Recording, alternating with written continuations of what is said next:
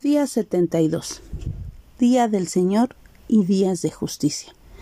Vienen días, dice Jehová, en que levantaré a David renuevo justo, y reinará como rey, el cual será dichoso y actuará conforme al derecho y a la justicia de la tierra. Jeremías 23:5. Los creyentes esperamos al Señor con una expectativa de gozo. Deseamos que Jesús regrese a la tierra para establecer su reino eterno. Este mismo sentimiento inundaba en el corazón del pueblo de Israel. Profetas como Jeremías predecían el día glorioso cuando la justicia de Dios reinara en la tierra e Israel volviera a ser una nación feliz.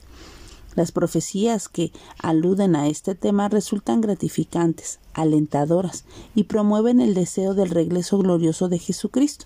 Su regreso será el acontecimiento más glorioso y espectacular de la historia humana. El Señor vendrá acompañado de su iglesia y será visto por todos los habitantes de la tierra. No quedarán dudas de quién se trata y de lo que ocurrirá ese día. El reino de Dios será el gobierno más justo y amoroso que pueda existir.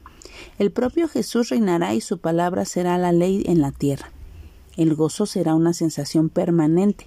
La alegría rebosará el espíritu de todos los hijos de Dios.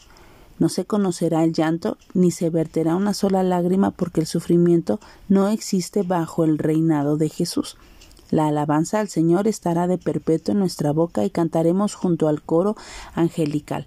La música celestial invadirá los oídos de todos y el cántico se elevará como perfume delicioso para glorificar al Creador y al Señor de los cielos y de la tierra. Así que preparémonos para formar parte de las huestes celestiales y disfrutar de la adoración perpetua al Señor, porque Vienen días, dice Jehová, en que levantaré a David, renuevo justo, y reinará como rey, el cual será dichoso y actuará conforme al derecho y a la justicia de la tierra.